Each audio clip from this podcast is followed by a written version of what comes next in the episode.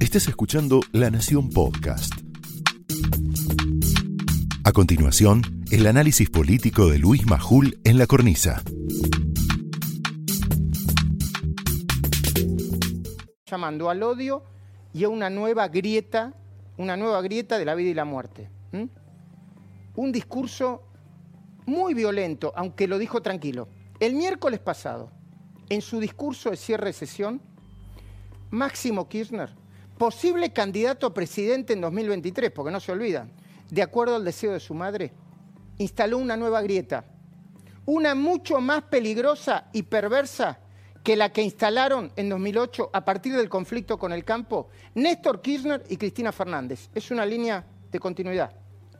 Se le podría poner como título al discurso de Máximo, porque yo lo leí completo, lo subrayé, lo marqué. Se le podría poner, nosotros somos la vida, según Máximo. Ustedes, todos los demás, son la muerte. Mirá qué peligroso. La primera trampa del discurso de Máximo. Después del archiconocido acto de demagogia, insisto, lo vi todo el discurso, ¿eh? en el que agradece a los trabajadores del Congreso, demagogia pura, ¿no? Para la tribuna.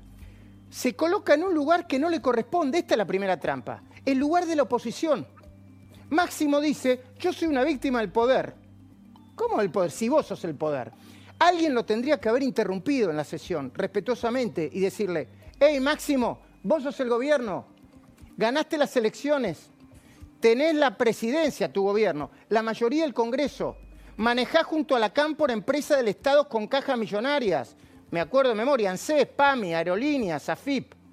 Sos parte de un poder enorme. No sos la rebeldía, sos el poder.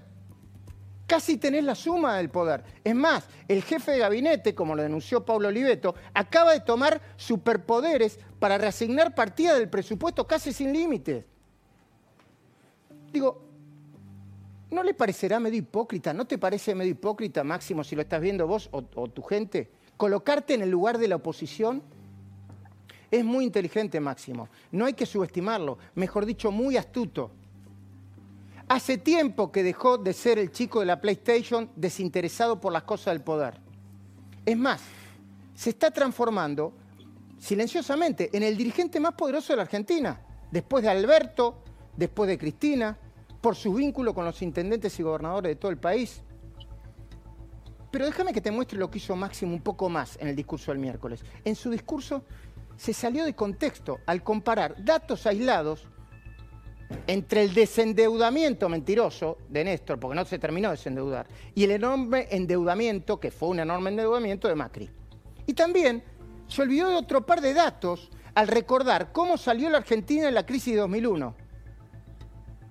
Igual como hacía su padre, sin decir una palabra del trabajo sucio que ya había hecho Dual de Remeslenikov y del precio récord de la soja colocando de nuevo a Néstor Kirchner en el lugar de héroe nacional. Basta de relato, no mientan más.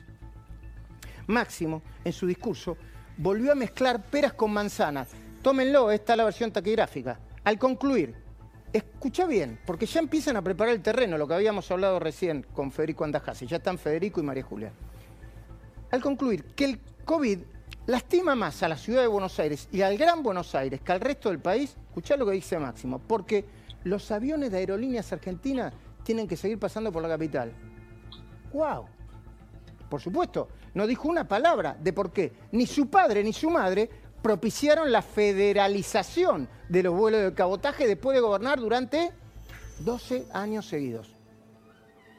A partir de ese momento fue cuando Máximo empezó a construir la idea de que él es la vida y la oposición es la muerte. ¿Cómo? Pegándole, sin nombrarla, a Patricia Bullrich, censurando su opinión política, porque se puede criticar, pero la censuran. Solo porque ella había dicho, igual que muchos otros, Luis Juez, un montón, que el presidente se había enamorado de la cuarentena. ¿Y cómo diferencia la vida y la muerte? Ellos son la vida, dice Máximo, criticando los medios, más precisamente a la nación. Porque Máximo, a los periodistas del diario, los acusó de caranchear, ni siquiera los directivos, ¿eh? los periodistas, que qué sororo es Máximo con los compañeros que laburan, ¿no?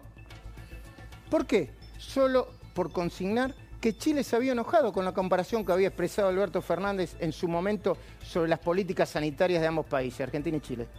Máximo puso de manera falaz a él mismo al lado de la vida y al periodismo crítico, la oposición y los sectores productivos del lado de la muerte. Al agitar el siguiente fantasma. Primero te lo voy a decir textual y después, si está el video, lo ponen, por favor. Porque lo dice de una manera que parece que no te estuviese diciendo nada, ¿no, eh, María Julia eh, y, Federico? Le parece que no se estuviera diciendo nada. Sí, están cocinando algo, Luis. ¿eh? Después lo vamos a hablar, pero están cocinando algo. Mira, textual. Muchas veces dicen que hay que abrir la economía. Hoy andaba por la calle y veía a la gente con barbijo y máscara de plástico. ¿Hasta dónde nos van a llevar? ¿Hasta dónde van a llevar a la gente? Rebaja de sueldo, barbijo, cosas plásticas en la cabeza. Dijo esto, mirá.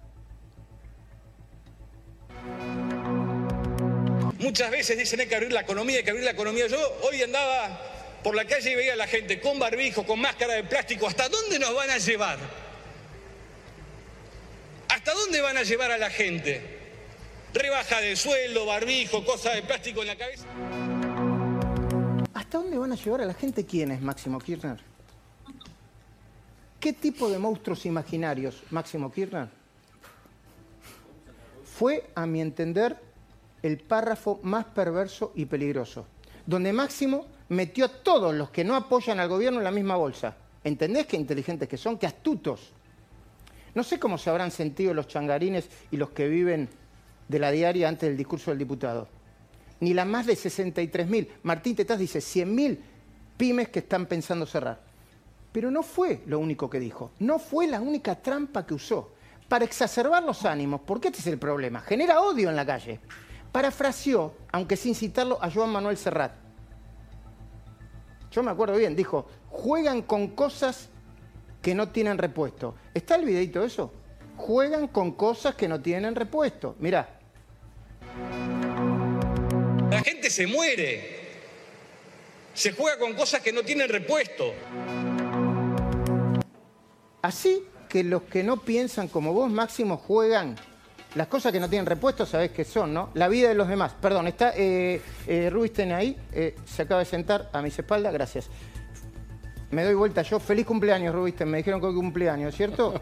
es cierto, muchas gracias. Igual que yo. dígame feliz cumpleaños, por favor. ¿Hoy cumplís? Sí, hoy cumplo. Mire, mire, mire a la cámara que tiene que mirar. Ahí está. Ahí está. Feliz cumple.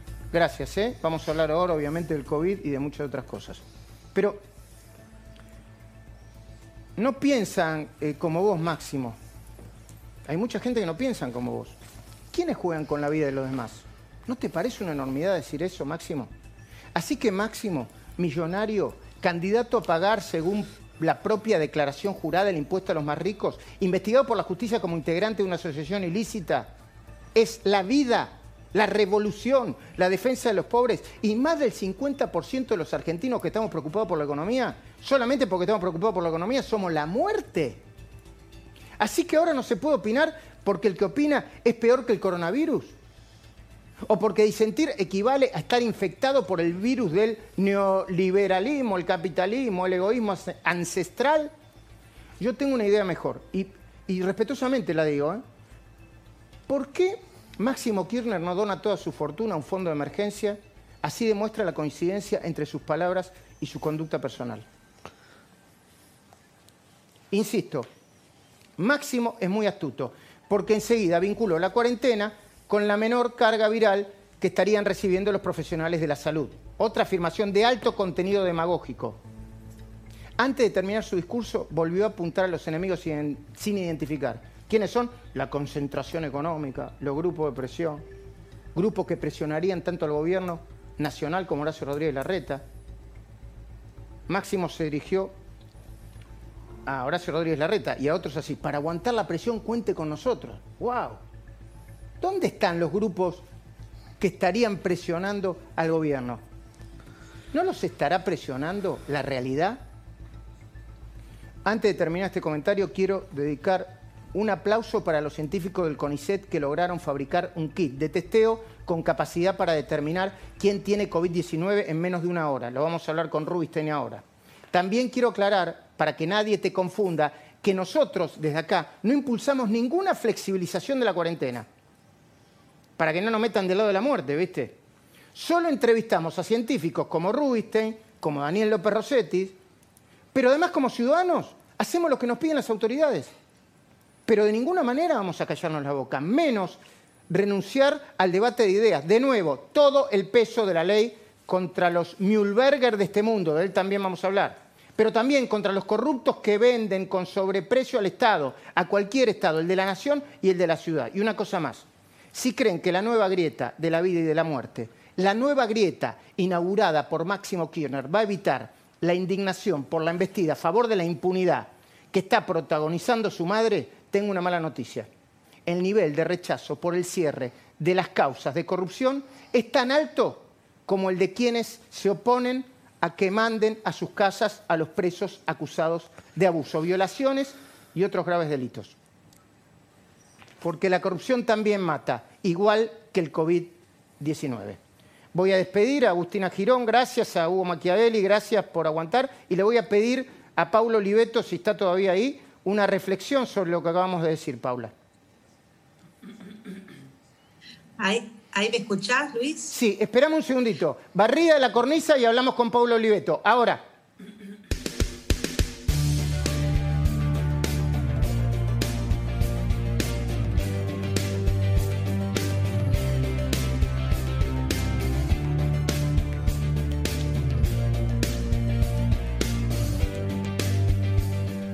Gracias Pablo Oliveto por esperar y, habrás escuchado el comentario que preparé y escuché con mucha preocupación el discurso de Máximo, ¿no? Un discurso sereno, estructurado, con mucho, mucho odio y muy alejado de la realidad que dicen representar. Primero, recordemos que, que él en su discurso no habló del trabajo, de los laburantes, de los que a la mañana se levantan para tratar de ganar un mango y pagar sus impuestos, de los emprendedores, de los empresarios que están haciendo un esfuerzo terrible por pagar sus salarios está tan alejado de la realidad que dice que quien gana 10 mil pesos por mes que le da el Estado puede vivir y que eso es un Estado presente.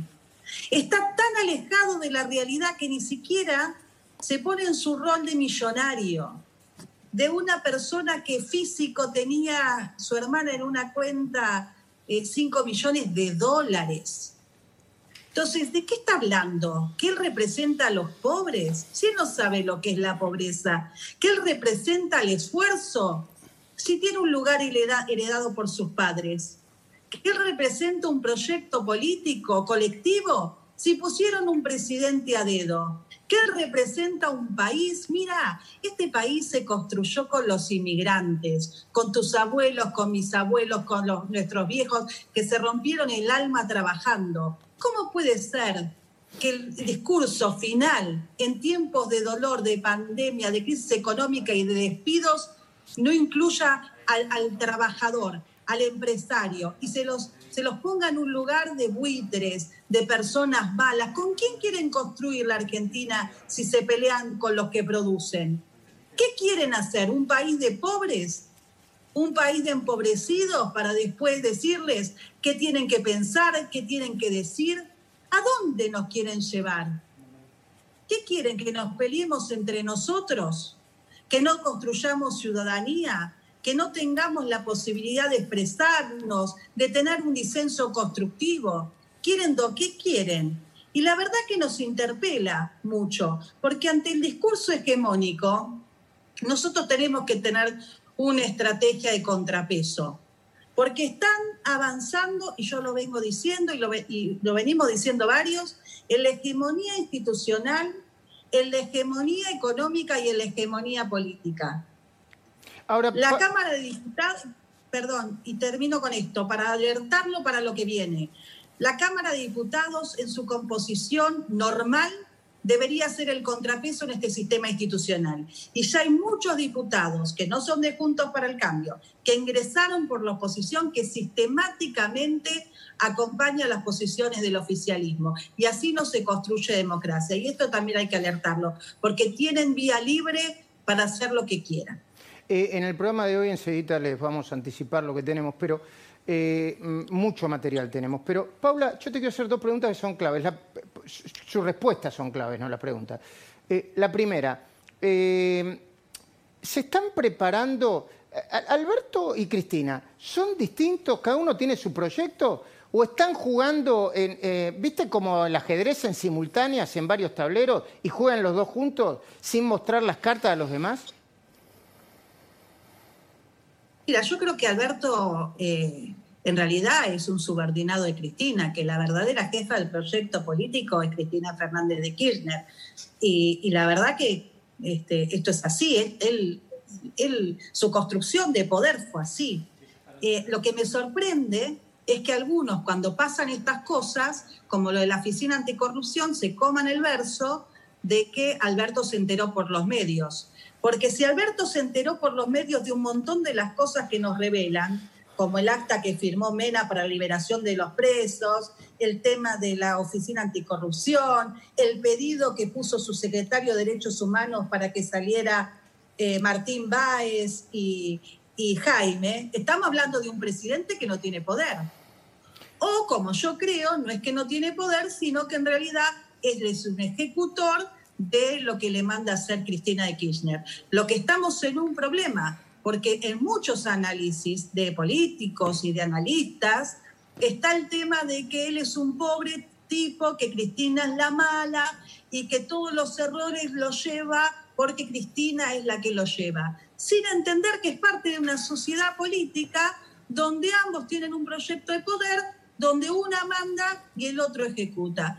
Y es así como se organizaron. Yo no puedo opinar sobre un partido que no es el mío en el sentido de que nosotros nunca eh, seríamos un fraude hacia la sociedad, porque es mentirle a la sociedad. En realidad muchos votaron a Alberto pensando que era moderado, institucionalista, que le venía a dar un, plus a la gente, que no lo es. la heladera, no lo es. y demás. ¿No lo es? Bueno, hasta ahora de moderado nada. Te reta porque te manda a estudiar, te señala con el dedo, este, manda, manda reformas este, que, bueno, que, son, que deben ser debatidas desde otro lugar, eh, habla de que la justicia eh, actúa mal, este, desde el lugar del presidente de los argentinos, ¿no? Eh, bueno, ha puesto personas que tienen causas en cargos importantes, le ha permitido a Cristina tener la caja de la Argentina con el ANSES, el PAMI, aerolíneas y demás. Lo que a mí me demuestra es que una es la, la, dueña del proyecto político, la jefa del proyecto político, y él es un mero ejecutor.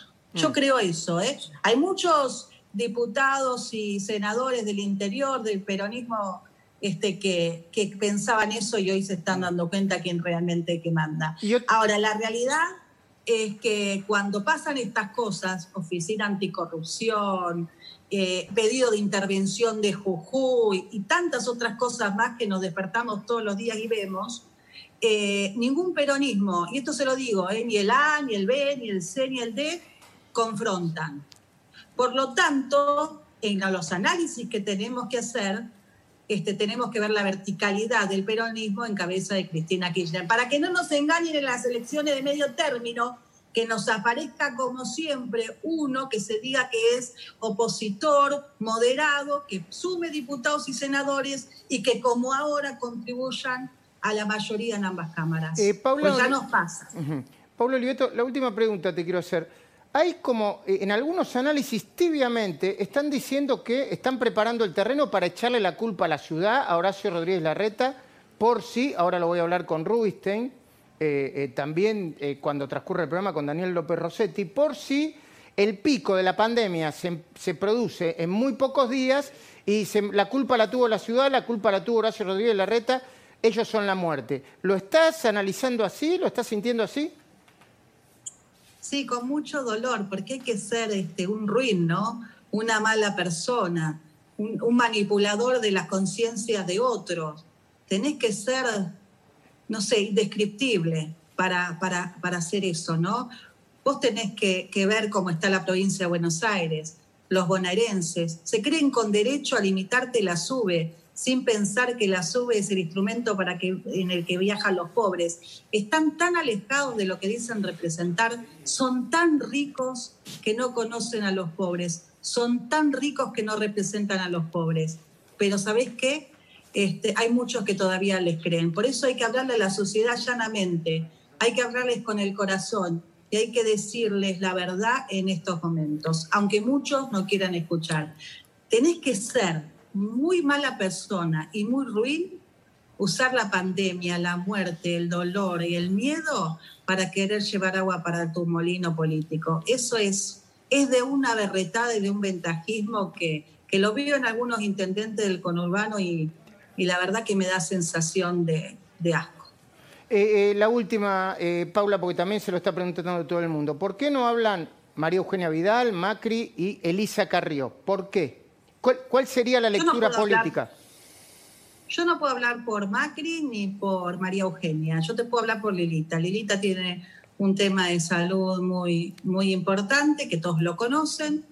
Este, está cumpliendo su cuarentena estricta, está en compañía de sus hijos, a los que dejó durante muchos años para defender la República, y ella confía en nosotros, en nuestra voz, y, eh, en este tiempo eh, nosotros la estamos representando. Nuestro partido está trabajando mucho y, y, ella nos guía. Después de Macri y de María Eugenia, no lo sé. Yo te puedo hablar por Lilita, y la verdad que se está reponiendo en una situación de salud porque ella, como pocos, dio su vida por la Argentina. Eh, eh, Paula, ¿y vos dirías que más allá de lo de Lilita, ¿es una estrategia correcta eh, quedarse en silencio para que no salgan y les rompan la cabeza si hablan? Mirá, yo no sé de estrategia, yo soy esto. Nosotros no tenemos ni, ni consultor de imagen, ni encuesta, ni, ni nada. Yo y además, bueno, ellos dos no son diputados ni senadores. Nosotros tenemos la obligación de, representar, de responder, de ser la voz de los que no tienen voz. Esa es la representación que nos dio el pueblo, sin especulaciones y sabiendo que cada vez que hablamos nos amenazan en el Twitter, nos dicen barbaridades, vas por la calle y te insultan, se meten. Ahora, este, uno cuando asume la representación de un pueblo, que además en este momento está doliente, no puede especular por sí mismo o en sí mismo. Tiene que darlo todo para defender a esta Argentina que necesita el que no piensa como, como los kirchneristas, que necesitan otra voz. Y ese es nuestro rol. Y la verdad que yo, no especulo. Eh, sé que cada vez que salgo tengo vuelto y que te pueden hacer operaciones y que dicen de vos barbaridades, que te amenazan. Ahora, la verdad que si yo decidí representar al pueblo de la nación, ya dejé de pensar en mí y, tengo que pensar en un conjunto. Y viendo lo que está pasando, este, yo creo que hay que hablar.